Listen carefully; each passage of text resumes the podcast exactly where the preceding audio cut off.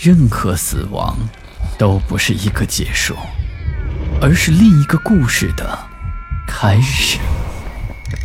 操纵这一切的是飘在背后的幽灵，还是隐藏在人心的恶鬼？欢迎来到霸天鬼话。晚上好，我是霸天。今天晚上讲几则有关出门在外的恐怖小故事。这出门在外，异国他乡，一定要结伴而行，这不是危言耸听。韩国的一对新婚夫妇到巴黎度蜜月，在巴黎，妻子在一间时尚服装店里试衣服，身为丈夫就在试衣间外等着，但等候多时也不见妻子走出来。紧张的丈夫就要求店员帮忙到里头查看，却意外发现试衣间里空无一人。当时丈夫以为妻子开玩笑捉弄人，要他紧张，于是就回酒店等他回来。而过了几个小时之后，却不见妻子回来，才知道这事态严重。丈夫赶紧帮忙报警，并到巴黎所有的服装店和医院询问妻子的下落。三个星期过去了，妻子犹如从人间蒸发一样，杳无音讯。伤心的丈夫只好收拾包袱，回到了老家。由于无法从绝望中振作，丈夫无心工作，决定把自己放逐，流浪到各个地方。几年之后，机缘巧合，他来到了一个破旧的屋子，参观一场畸形秀，也就是 freak show。就在这里，他看到了一个生着锈的铁笼子里，有一个女人四肢全无，身躯包括脸部都犹如破布般残破，充满了疤痕。那女人在地上扭曲着，并发出有如野兽般的呻吟。突然间，男人惊恐地发出了尖叫。他从那毫无人样的女人的脸上看到他再熟悉不过的一个印记。那是他失踪妻子脸上的红色胎记。另一个版本，则发生在上海。二十几年前，一个女的通知公安说，她的表妹在上海市集购物的时候，无缘无故失踪了，到处都找不到。直到事情发生的五年后，一个友人在泰国曼谷撞见了这个表妹，而此时的表妹正在街道上乞讨。更恐怖的是，他不知为何没了双手双脚，身子被铁链绑在灯柱旁边。第二个故事发生在十八年前，一对夫妇去香港游玩时候发生的。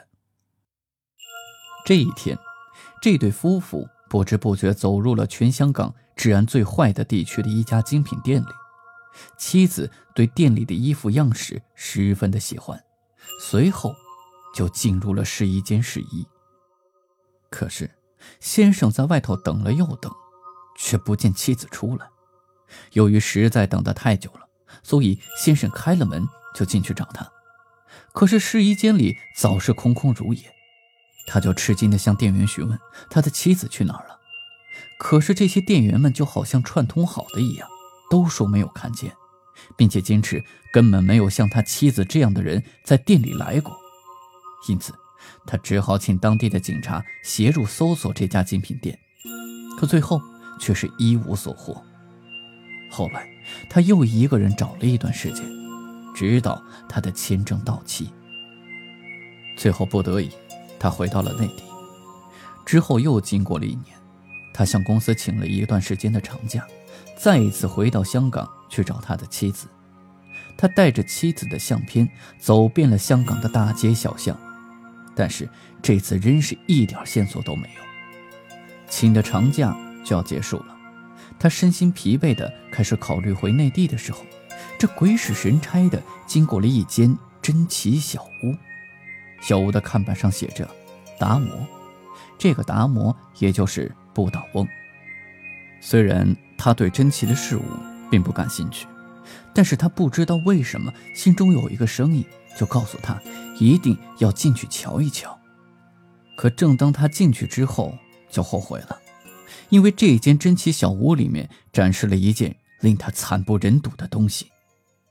小屋的舞台上有一个手脚都被切断的全裸女性，当成花瓶一样摆在那里，而这位女性的舌头已经被拔掉，不断的发出奇怪的声音。